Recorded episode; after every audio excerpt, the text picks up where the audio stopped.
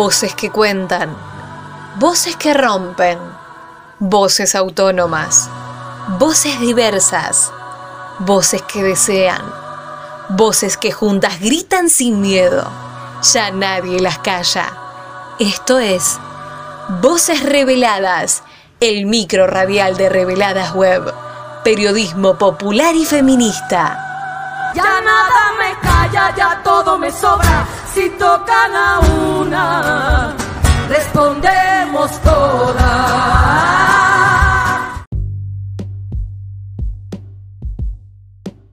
Durante mucho tiempo, la menstruación fue instaurada como una cuestión íntima, un tabú, algo exclusivamente de mujeres, un asunto privado, y por lo tanto, a veces generaba miedo por el mismo desconocimiento. Existen infinidad de términos y expresiones para referirse al tema, ya que siempre formó parte de esas cosas de las que no se hablan.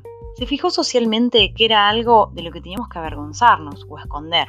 Fue objeto de burla entre nuestros pares, y ni hablar si se manchaba la ropa en época escolar. Menstruar siempre fue un asunto privado, salvo cuando las grandes marcas nos querían vender toallitas y tampones.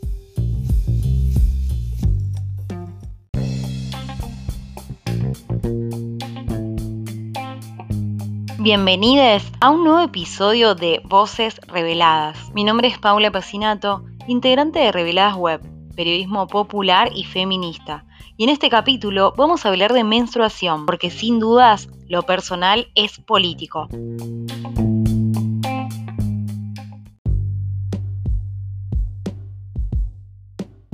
Las mujeres ganamos entre un 27 y un 29% menos en el sector formal y un 35% menos en el sector informal con respecto a los hombres. Por otro lado, según un estudio realizado por la organización Economía Feminista, que analizó los precios de un total de 106.639 productos de todo el país hasta septiembre del 2020, se obtuvo que el costo anual para una persona que utiliza toallitas era de 2.992 pesos y para una persona que utiliza tampones de 3.925 pesos. En este sentido, se apunta a que se puedan suministrar dichos productos en las entidades públicas, como escuelas y cárceles, y por otro lado, a la quita del llamado impuesto rosa, que refiere al subprecio o costo adicional que tienen algunos productos por el solo hecho de estar destinado a las mujeres.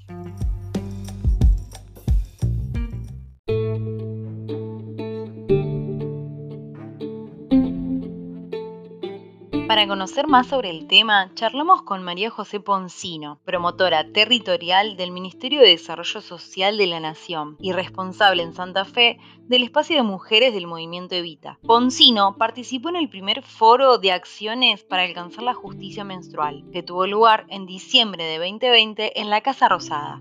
Le consultamos de qué se trató el foro y cuáles son las perspectivas de trabajo.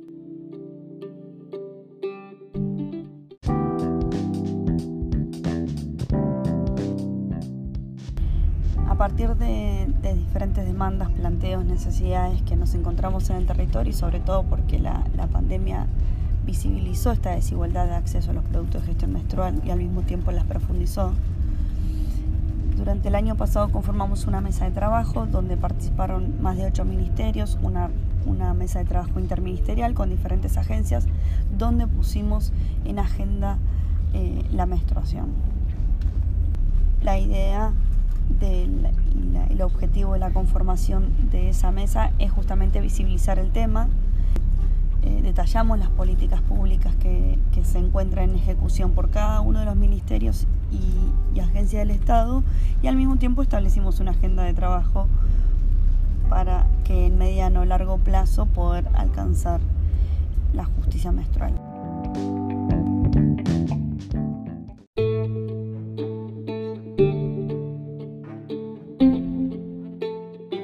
También le consultamos sobre la llamada justicia menstrual.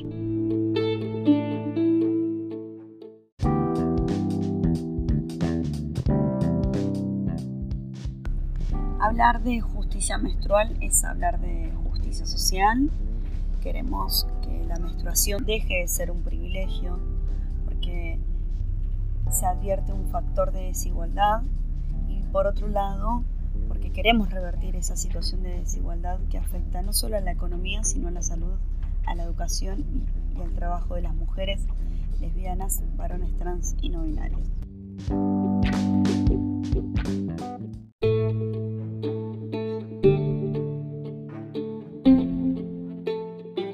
Además, le preguntamos por qué la menstruación también es una condición de desigualdad.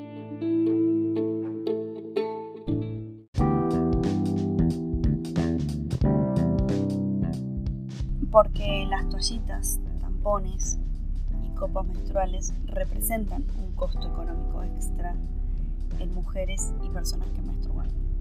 Y a quienes más afectan es a aquellas personas que menores recursos poseen. Y al no, al no poder acceder a estos productos, se ausentan, por ejemplo, de la escuela. Por otro lado, también las situaciones que se dan, y más en pandemia, es tener que decidir sobre los alimentos o sobre los productos de gestión menstrual. Y es por eso que muchas veces ante estas necesidades se recurren a alternativas para gestionar su menstruación que ponen en riesgo y al mismo tiempo porque entendemos que las barreras económicas al acceso a determinados productos influyen en la educación, en la salud y en el trabajo de las mujeres lesbianas y varones trans.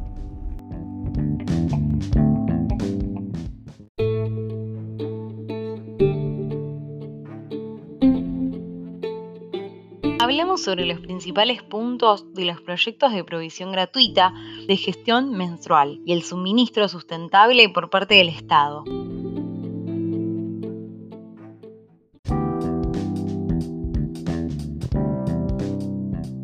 Se apunta a largo plazo al suministro sustentable y reutilizable por parte del Estado. Y al mismo tiempo visibilizar la presencialidad y la importancia del rol del Estado junto con las instituciones locales, provinciales, en articulación con las organizaciones sociales con puntos de distribución. Por ejemplo, establecimientos educativos, eh, los centros de salud, hospitales. Y además, la provisión gratuita nos va a permitir garantizar la accesibilidad a esos productos de gestión menstrual.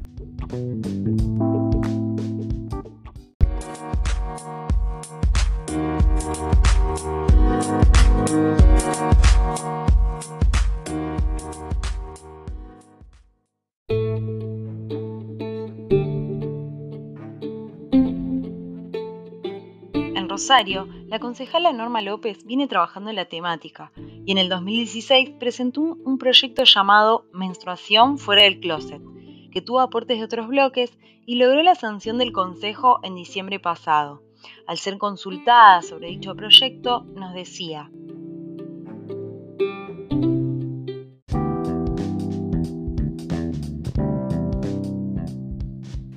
La menstruación no debiera ser una condición de desigualdad es una situación biológica que nos diferencia mujeres y personas gestantes del el resto de, de la población.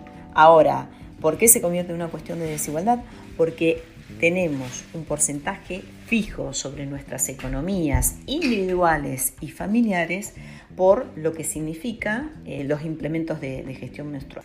Comienzan a utilizarse en eh, la crisis en guerra mundial, donde el mercado algodonero, la producción algodonera, tiene que eh, reinventarse y avanza sobre eh, productos para la gestión menstrual, lo cual los necesitamos y valoramos que se puedan desarrollar en una forma mucho más sustentable, no contaminante y que, puedan, y que podamos tener multiplicidad de opciones, pero desde la decisión propia de nosotras en tanto tomemos decisiones sobre nuestros cuerpos.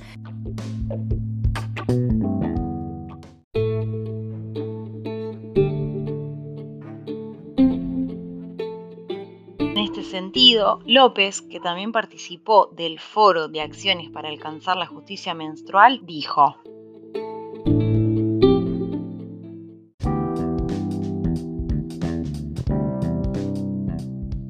Yo creo que además tenemos en este momento una gran oportunidad porque en todo lo que significa materia de derechos hay un gran avance, no solamente con el Ministerio de las Mujeres a nivel nacional, la Secretaría de Estado a nivel provincial, la Secretaría en Rosario y en otros municipios y comunas, sino también la incorporación de un área específica que es sobre economía y feminismo en eh, el Ministerio de Economía de la Nación a cargo de una luchadora sobre lo que significa eh, no solamente economía feminista, sino las desigualdades que generan la menstruación en un mundo eh, patriarcal y en una economía eh, sesgada, que es Mercedes de Alessandro. Nos hace muy bien tener funcionarias de estas características.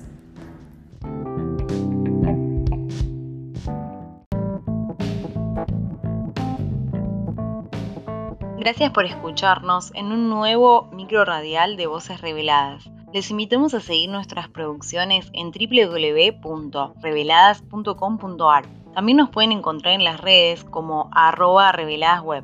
Mi nombre es Paula Pacinato, integrante del equipo de Reveladas Web, periodismo popular y feminista. Muchas gracias por acompañarnos.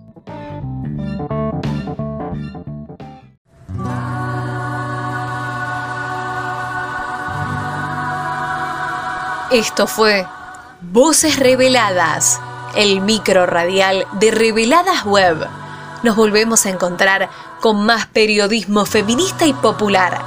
Podés escuchar este micro y todos los demás en bichosraros.com.ar o descargate la app de la radio. También los encontrás en reveladas.com.ar y en nuestro canal de Spotify. en sus centros la tierra al sororo rugir del amor.